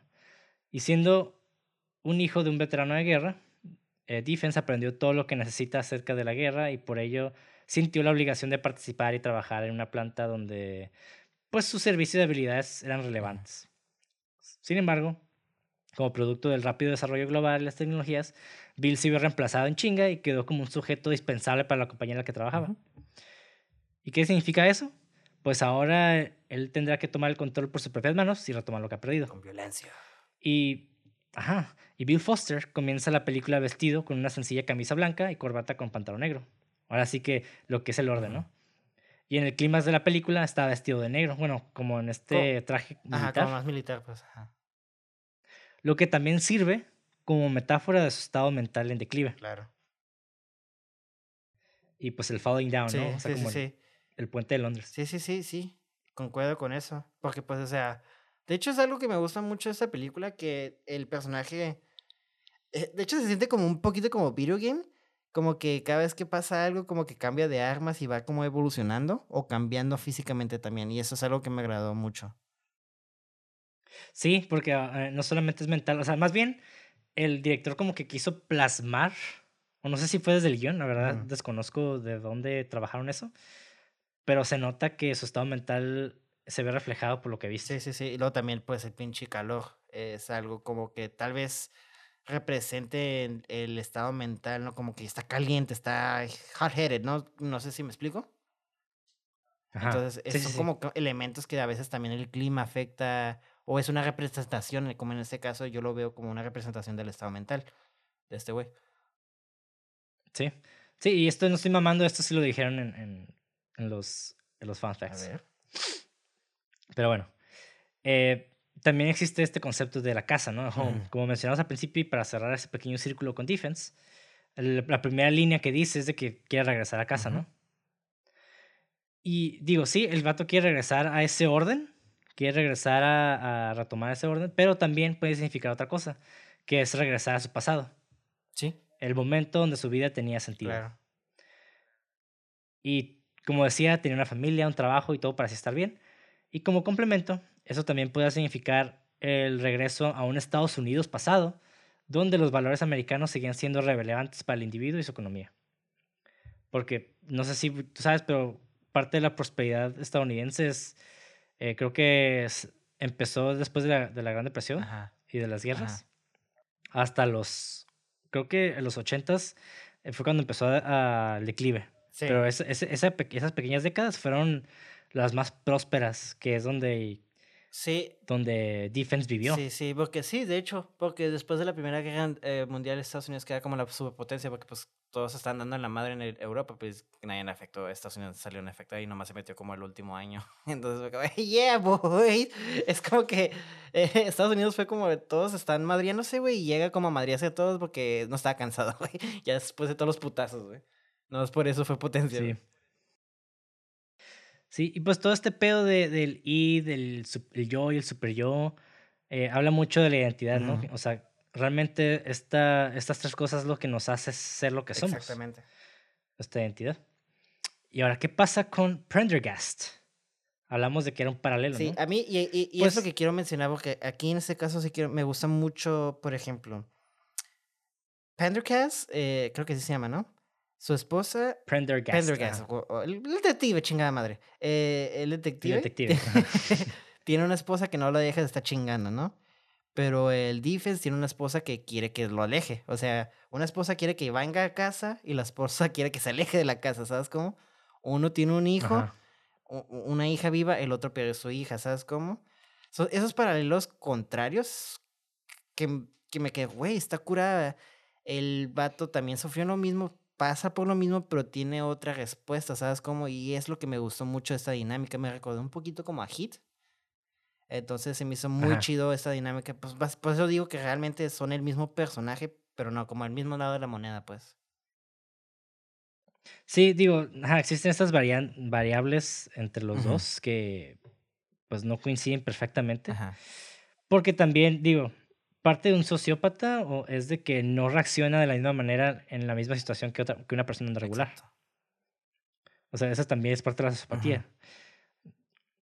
Y Prendergast, pues vemos que se encuentra su último día en la fuerza policíaca. Y pues habiendo decidido tomar esta... Se iba a retirar temprano. ¿no? Mucho antes de lo esperado. Y pues él y su esposa planean mudarse a la ciudad de Lake Havasu, en Arizona, que es el lugar donde tiene el London Bridge que mencionaba al principio. Y pues el puente, como la vieja canción dice, puede estar cayendo, pero Lake Havasu City no tiene nada de, de estos problemas que enfrenta Los Ángeles. Claro. Y pues la jubilación es en definitiva una especie de, de escape, principalmente obligada, que se hace, que, es- que se cree que es por la esposa neurótica de este vato. ¿no? Y pues la pérdida traumática de su hija, Sí. porque se supone que su hija se murió por un síndrome de mortalidad Sí, infantil. a los dos años, ¿no? Que también le explica que era medio raro eso, pero pues, ¿qué pasó? Sí, de hecho es una, es una condición muy rara que ya a los dos años es muy, muy extraña. Creo que nada más llega a pasar a bebés comúnmente. Pero ya a los dos años está como raro. Anyway, eh, al igual que Defense, la sensación de pérdida también es sentida por Prendergast, Sí. quien finalmente se ve obligado a disparar al final, ¿no? Hacia a, a De hecho, creo que es el detective fue el único que mostró empatía hacia, hacia él. Digo, o lo entendió hasta cierto punto. De hecho, me gustó mucho ese personaje que, porque mucho de sus. de la manera que dif- difusionaba el peligro era hablando. Y lo vimos hasta el final, como por ejemplo a la, a la madre. eh, no quiero que. No quiero decir que la sedujo, pero como que la desarmó más bien. Con sus palabras, ¿sabes cómo? Y luego como a- al defense, pues sí lo estaba medio desarmando. Hasta que al final se da cuenta Defense, pues que ya. Ya la cagó, pues. O sea, ya está. Ya estaba más allá que para acá. Entonces a mí se me gustó mucho eso de ese personaje que. usaba más el hablar que el, la violencia, a diferencia de otro paralelo, bueno, otra, eh, no sé si llamar paralelo, pero como conexión diferencia. Ajá, sí, sí, sí. uno usa violencia y el otro usa sus palabras, pues. Sí, sí, sí, sí, te entendí. Eh, esa parte. y. Pero hay algo como muy interesante en ese aspecto porque yo creo que Prendergast sí entendió perfectamente Defense porque se sentía así, güey. Claro. Porque de cierta manera él iba para allá, güey. Y bueno, aunque el diálogo con Defense es como un intento obvio para ganar tiempo, está cargado de nostalgia por un mundo que se fue hace mucho tiempo. Y los dos coinciden en que el pueblo está enfermo. Sí. El policía solía pescar en ese muelle donde se encuentran en el clímax, que era un, pasatiempo especialmente muy contemplativo. Y ahora la pesca pues es imposible debido a la contaminación y la natación también, ¿no? Nadie puede nadar ahí porque pues todo está lleno de caca. Sí, sí, sí. Ah, sí, algo así dijo, ¿no? De este que te, te, enfermabas con el simple hecho de nada, la verga. Y yo como, ay, la verga, qué tan culero está el agua. Sí, bueno. Y pues también es como una especie de wink wink, uh, como una especie de presagio al impacto ambiental catastrófico, ¿no? De que, que, que sucedió mucho en Los Ángeles eh, durante esos tiempos también. Todavía hasta la fecha. Porque siempre Los Ángeles ha sido como lugar de, de, de desechos y de. Bueno, de desechos precisamente, pero siempre ha estado como. De desmadre, pues, puro lidiando con Ajá, lidiando con desmadre ambiental sí, también. Se están quemando, güey. Y pues también con la falla de San Andrés. Exactamente. pues, no mames, ¿no? Eh, los fuegos, las rayas, sí, sí, sí, Esos vatos se van a, o se van a morir quemados, güey, o se van a morir porque se van a separar del continente, güey. Sí, y, y aquí me gusta hablar un poco de acerca de la identidad, porque realmente, pues, el actor de Duval, que es el, el Prendergast, el detective, el vato, pues, es un policía y siempre ha sido policía, güey. Claro. Y parte de la personal, de, la, de esa identidad, eh, parte también la masculinidad, ¿no? Y este hombre, el, el defense, pues el vato también es una especie de persona que ha perdido esa masculinidad, güey. Y ha perdido también esa, ese poder, ¿no? Que, que tenía como individuo. Que pues trata de retomar a la fuerza, ¿no? Y en el caso de Prendergast, el vato de hecho lo está dejando ir. O sea, el güey, que al final no lo hace, ¿no? Pero parte de sí mismo está dejando su identidad. Yo sí creo que sí lo hace. Con su ¿eh? esposa. Que se haya molestado y haya retomado un poco de dignidad está bien, porque al final de cabo sí está haciendo todo este desmadre por ella, ¿sabes? Como el, yo siento que nomás ahí él, pidió respeto más que deja ahí su masculinidad. Con, sí concuerdo contigo que sí la dejó ir, pero no... Ese, como tú dices, el, cuando le reclama, no lo vi como no dejarla ir, ¿sabes cómo? Sino como que ya deja esta chingando. No, no, sí, sí. Sí, pero yo lo, yo lo digo en el sentido de que, o sea, todos sus compañeros de trabajo le estaban diciendo, no, pues este güey no es hombre porque le da ah, miedo ser detective y se está yendo con su esposa, se va a escapar. Como que el vato le cae el palo. Pero sabes que este güey, el detective, es mucho más inteligente que los demás. El vato no se sentía ofendido porque él realmente lo estaba haciendo con la intención de regresar con su esposa, así como mencionaba. Y de hecho, aparte de eso, e, él fue el que conectó todo. Literalmente él resolvió el caso. Sí, exactamente. Y el vato es una persona bastante capaz que no, no tiene miedo. O sea, vimos al final que el vato se mantuvo súper calmado frente a esta catástrofe inminente. Y Defense, por otro lado, el vato, pues es alguien que perdió todo, ¿no? Hasta cierto punto también perdió su identidad. y, está toma, y, y, es alguien que está tratando de retomar la fuerza, ¿no? Y creo que puedo hacer un paralelo con la sociedad mexicana, ¿no? De que tenemos estas ideas también de, pues, ser el, el padre de familia, el macho, el que provee a toda su familia, que eres el, el el vato que pues le gusta a todas las viejas, lo que sea, güey. Y pues obviamente, güey, si no puedes cumplir con estos roles, porque pues, simplemente la economía no, no está para que tengas tanta feria para cuidar a tu familia, ni tienes la educación, ni nada, entonces realmente nunca vas, vas a estar castrado hasta que lo encuentres. Y esa masculinidad pues no, no, no existe ahí, güey. Y, y, eso va a ser bueno, más bien, algo imposible, güey, de, de el, el, el, querer pues hasta son algo, es como una masculinidad como imposible de que voy a, voy a trabajar yo y voy a mantener a mi familia y yo voy a, pues, pues eh, voy a, como dices tú, cuidar por ellos y todo eso es como, pues, güey, es que hay cosas que no vas a poder y también te tienes que relajar, ¿no? El hecho de que una mujer te ayude no quiere decir que sea menos masculino, menos hombre, pues. Sí, ajá, y, y no alcanzar estos, estos estándares, estos ideales que lo que un hombre debería hacer, o sea, tener trabajo, tener este orden, si no lo logras, pues te ves completamente desahuciado, ¿no? Sin identidad, sin, sin esta, esta, este super. Güey, o sea... Y lo que te lleva es a recargarte en tu ira, güey. Es que está bien loco porque pierde, pierdes tu identidad y, y pues tu casa en el forma de como el lugar de mantenimiento y también pierdes como tu, tu masculinidad, o sea, pierdes como, son como tres putazos que te dan a la vez, ¿sabes cómo? Ajá. Y eso, y eso sí, sí afecta, pues entonces ver eso en la película sí me, sí me gustó que fue una manera justificada, no quiero decir justificada, tal vez eh, eh, entendías de dónde venía el personaje, pues de esa, por, porque una pierde su masculinidad, dos pierde su home, eh, metafóricamente, y luego pierde su pinche estado mental, es, ver, triple threat, básicamente, ¿no? Sí, pues es que es un hombre, el defense es un hombre castrado completamente. Exacto, porque no llegó pues a cumplir esas expectativas que se espera de, de un hombre, ¿no? Sí, y por eso cuando lo veía, yo, yo en mi mente estaba como que el vato es un pinche incel. Sí, sí, güey, ah, sí, yo también dije, este vato sí es un puto incel, por eso dije, es un white dream incel el comienzo de esto, porque gente... Ah, los, que no, los que no sepan qué es incel, básicamente un incel es una persona que no...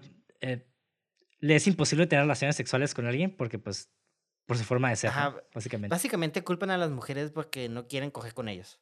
Son este... Ajá no, las mujeres no quieren darme sexo porque no soy raro o algo así. Es como, güey, eh, es como ser padre, pero no por gusto, sino porque las mujeres no te dejan, no quieren aflojar, entre comillas, ¿no? Suena raro, pero... Sí, y incluso, o sea, toda esta película también es una crítica a esos roles, güey, a nuestros roles en la sociedad, nuestra, nuestra identidad, porque la identidad siempre va a ir de la mano con el sistema, con el sistema en el que estamos viviendo y la sociedad también. O sea, todas esas estructuras, ¿no? Claro. Porque, o sea, ¿qué somos? Realmente, ¿qué es la identidad, no? Es lo que yo digo que soy y lo que la sociedad dice que yo soy. Pues sí. Y, y cuando las dos convergen precisamente, pues tenemos un rol en la sociedad, tenemos esta autoestima, pero si no, pues todo se viene abajo y, y, depende de qué tipo de persona seas, de tu tipo de personalidad que tengas y demás, pues es como vas a actuar, ¿no? Digo, lo estoy diciendo de una manera muy burda porque es, como dije al principio, es una, es una madre bien densa que se ocupa de mucho estudio, güey. Mucho, mucho estudio. O sea, es algo que la antropología, la psicología, la, sociología, todo pues, ha intentado explicar. Sí, sí, sí. Pero pues, no, y obviamente... como dije, el psicoanálisis es una pues no es una ciencia, ¿no? Ajá. Porque pues no es exacto tampoco. Aparte somos cineastas. Pero pues... somos, Ajá, sí, somos de cine, así que tampoco esperen una puta clase de, de Freud y psicosis y todas esas chingaderas, ¿no? Pero pero también, dicho eso, sí es muy importante que como cineastas nosotros tengamos esta noción de personaje, como un personaje, como una persona más bien. No pienses como un personaje, no piénselo como una persona. Porque es lo que pues quieres representar en la pantalla, ¿no? Y creo que es lo que, lo que logró mucho por lo que estamos hablando. O sea, ve todo lo que nos estamos debatiendo ahorita, o más bien hablando de, de un personaje, o de una persona que vemos en una pantalla, porque pues realmente ya no lo veo como un personaje, lo veo como una persona, porque pues creo que todos hemos pasado por eso, ¿no? Yo me, digo, ya contaste tú que te saliste del trabajo a la verga. No me pasó algo así del trabajo porque pues no sé, no creo que tenga tantos huevos de salir. Creo que me daría como mucho miedo, como que me voy de la me estoy saliendo de la puerta y ay, no mejor no. me regreso, pero uno una vez donde tuve un examen final dije, pues, vete a la verga, ya estaba hasta la chingada, dije, no voy a hacer esto y me fui, güey, básicamente me salí de mi cargo metafórico, ¿no? Entonces creo que todos podemos pasar por eso Nomás es cuestión de tener un mal día, ¿sabes? Como, como en Daredevil. You're just one, bad way, one bad day away from me, ¿sabes cómo? Sí, exactamente. Y de hecho, Falling Down es básicamente, se dieron todas las condiciones necesarias para que este personaje ahora sí que tomara la violencia como un camino alternativo a su vida, ¿no? Y, y, tratar de reencontrarse, tener su identidad y pues retomar su pasado y el pasado del, del sueño americano. Sí, y, y está bien loco que pues entre más quieres obligarlo, lo estás, lo haciendo con violencia, más lejos se está alejando, ¿sabes cómo? Es, es trágico. Sí, es que, sí, es, que es, eh, son situaciones tan complejas que no, no, podemos ser tan populistas en ese aspecto de encontrar soluciones fáciles, sencillas a problemas tan complejos, ¿no? De que, ah, pues nada más haz esto, ¿no? Digo, eh, está este, pues, este psicólogo clínico, eh, Jordan Peterson, que yo, a mí sí me gustan algunas ideas. Creo que mucha gente lo, lo desacredita porque pues ha dicho cosas muy individualistas. que realmente no ayudan a la sociedad en sí. Más bien como que el vato tiene un nicho muy específico con, con la sociedad blanca de Estados Unidos, especialmente hombres jóvenes. Pero el vato sí habla acerca de... Pues, o sea, sí es importante tu parte individual, ¿no? De levantarte, hacer tu cama, encontrar un orden y por, por un momentum, pues, llegar a pues a, tener como una especie de rutina que te lleve a encontrar ese rol en la sociedad, ¿no? Y ¿no? y no deprimirte. Que es algo muy cierto. Pero que pero también hay que considerar, o sea, como algo que Sisek, eh, otro, un pensador ruso, dice, ¿no? De que también el colectivo importa, güey, básicamente. O sea, también tenemos que adoptar estas condiciones eh, sociales, políticas, que realmente nos afectan como individuos. Son 50 y 50, pues, o sea, tenemos que tener en mente nuestro ser personal, o sea, nuestro individualismo, pero también no vivimos solos, vivimos en un planeta donde trabajamos con gente, donde hacemos cosas para llegar a un objetivo juntos, o sea, eh, por eso digo es 50-50, ¿no? Y creo que esa película muestra ese personaje en un punto ya medio, ¿no? Como que en medio como que ya, a la verga. Y hasta te muestra como cosas, ya estás tan frustrada que cualquier pendejadita te, te caga, ¿no? Por ejemplo, me acuerdo que una vez mi mamá estaba súper frustrada conmigo y, y, le, y me pidió, fui a la tienda y traje leche, o, traje algo equivocado, no me acuerdo si era leche azul o traje leche rosa, ¿no? Leche naranja. Y, y, y, como ya tenía un mal día, fue como, chingada madre, porque traes la puta leche equivocada, ya no tenía ganas de, ta, ta, ta, ta, ¿sabes cómo? Entonces me gustó, sí, me gustó ver como, como ciertas cosas trillaban a este vato bien intenso, y cuando ya tienes un, no sé, sonaban medios... Eh, quizás las situaciones, si tú la veas como película, te diga, ay, no mames, está muy exagerado, güey, pero cuando piénsalo bien, nadie se conoce mejor cuando estás enojado que tú mismo. Entonces, una persona enojada no piensa, viejo. Entonces, yo sí siento que está muy justificada ese personaje, sus actitudes, todo está bien abordado sobre Defense y también, pues, obviamente, el detective, porque para mí son junto con pegado, no funcionaría uno sin el otro. Sí, exactamente. Sí, güey, y ya como conclusión, quiero decir que pues Stephens es un personaje que posiblemente, digo, perdió su identidad, perdió todo su orden, se recargó mucho en su ideología militar, más bien como nacionalista, no militar, en su ideología nacionalista. Eh, posiblemente tuvo un periodo de tristeza y depresión, porque es lo que nos pasa cuando perdemos realmente nuestra identidad, llegamos a un punto de depresión de, y existenciano de qué chingados somos y no soy nada, güey, si no, si no me acepta la sociedad por, por lo que sé y este vato pues estaba completamente exiliado de, de, todo esto. Y pues obviamente, pues recuerden, tristeza más tiempo pues se convierte en enojo. Y el vato pues era una persona sumamente enojada, güey, imputada con la realidad, güey. y, y por lo mismo también mucha raza que se jubila, eh, hombres que se jubilan especialmente, encuentran esta, su vida un poco más, más amarga, ¿no? Y se vuelven un poco más, más eh, eh pues enojados con todo. Sí, como que no saben qué hacer con ese tiempo. Curiosamente, medio también sentí que este personaje como que quería eh, tal vez subconscientemente como alargar este día para no acabar su, día, ¿sabes cómo? Su trabajo, pues. Como que le da miedo llegar al fin del trabajo o que empezar otra etapa, ¿no?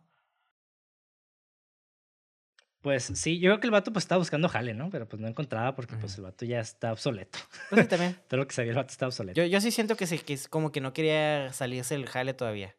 Como que estaba delaying the inevitable, en mi opinión. Hasta cierto punto. Sí, sí, sí, pues es que...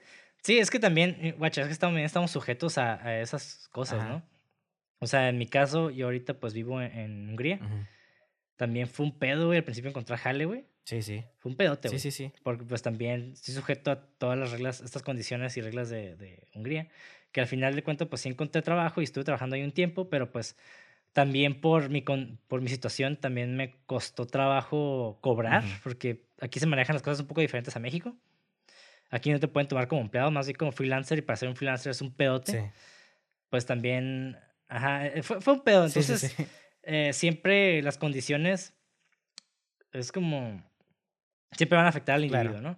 Y recuerden, ¿no? O sea, no porque tengas familia bien y vivas en una buena casa y digas, ah, pues yo me hice todo de mi esfuerzo, ¿no? Y ves a un pobre y dices, el, pobre es pobre porque quiere, pues también recuerda que un en un empleo pues te piden te piden identificación, te piden comprobante de domicilio, y pues si no tienes domicilio, no tienes identificación, pues nunca te van a contratar. Exactamente. Entonces, son cosillas que siempre hay que tener en cuenta.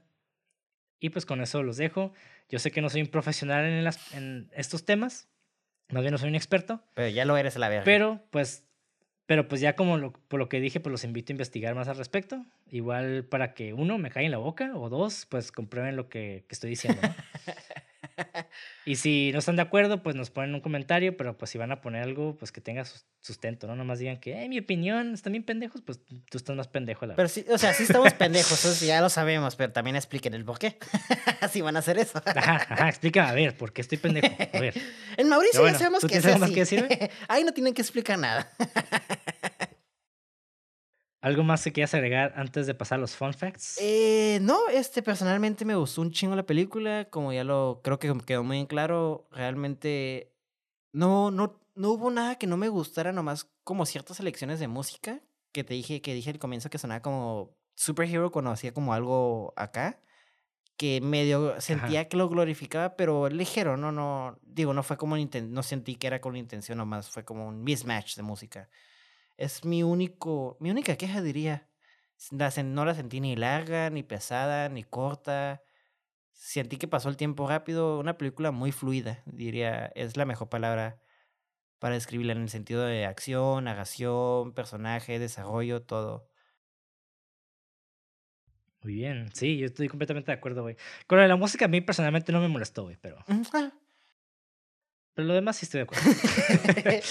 y bueno, Pasamos a los fun facts, a los datos curiosos. Punto número uno. Michael Douglas, el actor principal, considera que esta es su interpretación favorita de todas las películas en las que ha estado. Ok. Y sí, sí se la rifó. Punto número dos. Sí se ¿Eh? la rifó, sí me gustó su, su interpretación. Bastante. Sí, ve. Punto número dos. En el momento de su lanzamiento, el padre de Michael Douglas, Kirk, consideró que esta era la mejor actuación de su hijo. Chao. Papá orgulloso. sí, güey, güey. Punto número 3. Todos los estudios de Hollywood rechazaron el guion de Ebro Smith. El productor Arnold Keppelson estaba llegando a la etapa de considerar la televisión por cable, cuando Michael Douglas encontró el guion y lo declaró como uno de los, mejores que había leído. Oh, wow. Punto número 4. El detective Brian, Steve Park, dice que no puede traducir para el señor Lee. No sé si te acuerdas de esa parte de, de ah, un detective que lleva al señor Lee. No veías que los dos son coreanos. No. Eh, bueno, en, en, la película, Brian, el detective, es eh, supone que es japonés y el señor Lee es coreano. Pero en la vida real, el detective, el Park, es subcoreano, de Corea del Sur, y Chan es chino. Entonces. Ok. Ajá. Qué pendejo. Punto número 5 para las personas metaleras que nos están escuchando, que a mí también me encanta el heavy metal, la canción de Iron Maiden, Man of the Edge, está basada en esta película. Oh, esa es una, es una de las canciones favoritas de Iron Maiden. No sabía que era. Sí, que curiosamente no la canta Bruce Dickinson, la canta el otro vocalista, que se me olvidó. El segundo, si no me equivoco. Ajá.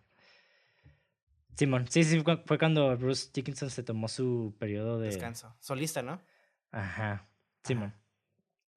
Está la, la, la Sí, esa lo en Punto número, punto número 6. El video musical de Foo Fighters para su canción Walk está inspirado e imita la película. Ah, sí, sí, sí. Esto eh, te iba a decir, güey, como yo nunca he visto Falling Down, que por primera vez vi la escena que he visto parodiada a veces, muchas veces, pues. Entonces, que ahorita que sí es cierto, güey, el, el pinche, el, sí, no soy tan fan de los Foo Fighters, pero ese video sí me gusta y esa canción también, entonces ya, ya. Ya tiene, uh, wow, tiene sentido. sí. sí. Eh, si quieren ver un resumen de la película, nomás vean el video musical de Foo Fighters. Básicamente la película. Sí, no tan violenta. Nada más sin el final, ¿no? Nada más sin el final. Ah, exactamente. ok, eso está cool, Punto ¿eh? número 7. Eh, la película se estaba filmando en locaciones de Linwood, California, cuando comenzaron los disturbios de Los Ángeles de 1992. Para el 30 de abril, los disturbios fueron lo suficientemente perturbadores como para obligar a que la filmación se detuviera temprano esos días. Los equipos de filmación produjeron más metraje dentro de Warner Bros. Studio en Burbank mientras continuaban los disturbios. Para el 4 de mayo, cuando el crew tenía la intención de continuar grabando en Pasadena, los permisos iniciales para hacerlo fueron denegados, lo que provocó retrasos. Ah. Y la tensión en torno a los disturbios fue algo que los realizadores consideraron que tuvo un efecto en el producto final de la película. Sí, de hecho te iba a decir, no sé cómo no se le ocurrió al director estar grabando ahí. Digo, es otros tiempos, ¿no? Pero siento que está perfecto, vámonos a grabar rápido. Sí. Ah, pues por pedos de permisos, Sí, pues, claro, seguramente. claro. No dudo que se les haya ocurrido. Yo, ajá, estoy, estoy segurísimo que el vato sí se le prendió el foco y estuvo como, ah, hay que grabar esto. Pelada. bueno, punto número 8. En la escena en la que choca el automóvil, hay un mural de una, con- de una representación hispana de Jesús en la pared. Mm. Este mismo mural también está presente en Colors, una película de 1988, que también está protagonizada por Robert Duvall, el detective Ajá. Prendergast, como un policía de Los Ángeles. En la escena en la que el oficial de policía interpretado por Sean Penn pinta con spray la cara de un niño. Ok, Ajá. interesante. Y punto número 9, en la película se dice que Bill Foster, Defense, tiene más de 30 años, pero Michael Douglas tenía 48 cuando se filmó la película en 1992. Eh, sí parece de 30. Sí, sí parece. Como que antes la raza más joven se veía más grande, ¿no? sí, sí, sí, güey. Por eso siempre ponen niñitos así, gente bien pinche y adulta en, en películas de niños, güey. College student o niño de kinder y se ponen un vato de 30, güey, a la vieja. Sí. Y punto número 10. Estos actores fueron considerados para el papel de Defense. Jack Nicholson, Ed Harris, Robert De Niro, Alec Baldwin, Jeff Bridges, Nick Nolte, Mel Gibson, Michael Keaton, Robin Williams, Harrison Ford, Dustin Hoffman y Al Pacino. No, pues si quieres decir todos los actores, mamón. Sí, güey. ¡Wow, eh! Sí. Uh.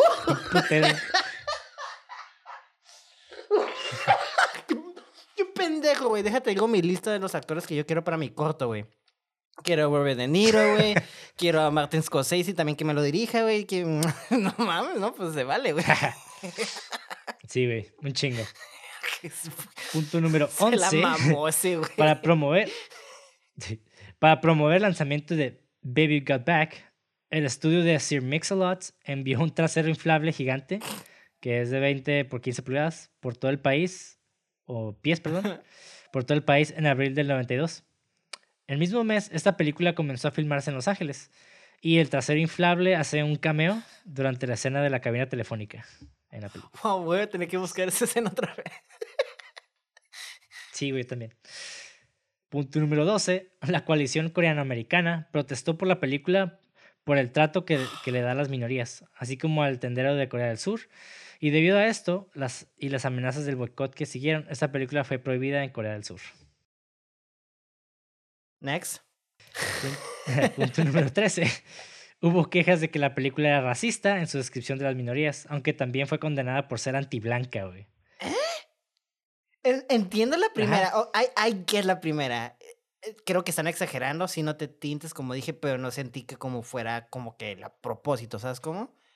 Pero contra Sí, Blanca. Pues que también, güey, también, güey, como que promover, bueno, más bien exponer a los a la gente blanca incel, pues también está, está feo para Ah, ellos. uy. Eh, Perdónenme, gente blanca, eh, discúlpenme. eh. Uy. Sí, pero ya sabes, cosas ideológicas. Sí, sí, dramas. Punto número 14.